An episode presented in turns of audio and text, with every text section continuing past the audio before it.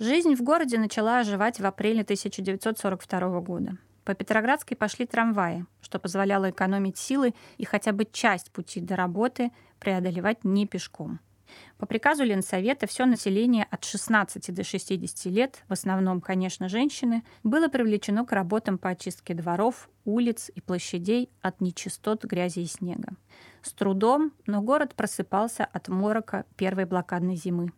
Интересный и подробный дневник о жизни в блокадном городе оставил Павел Мульханов, внук и полный тезка архитектора-строителя Павла Михайловича Мульханова, который в начале 20 века спроектировал и построил на Петроградской стороне 47 зданий. Мульханов-младший окончил Ленинградский техникум связи и работал на телефонной станции Петроградского района на улице Ленина. Он не подлежал призыву, так как с юности имел инвалидность. Всю блокаду он провел в квартире на Павловской, нынешней Мончегорской улице. В марте-апреле 1942 года Мульханов писал «Март. Иду сегодня на работу. Вижу, на Большом проспекте идет расчистка рельсов.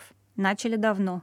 Говорят, скоро трамвай пойдет. Так приятно стало. Солнышко ярко светит.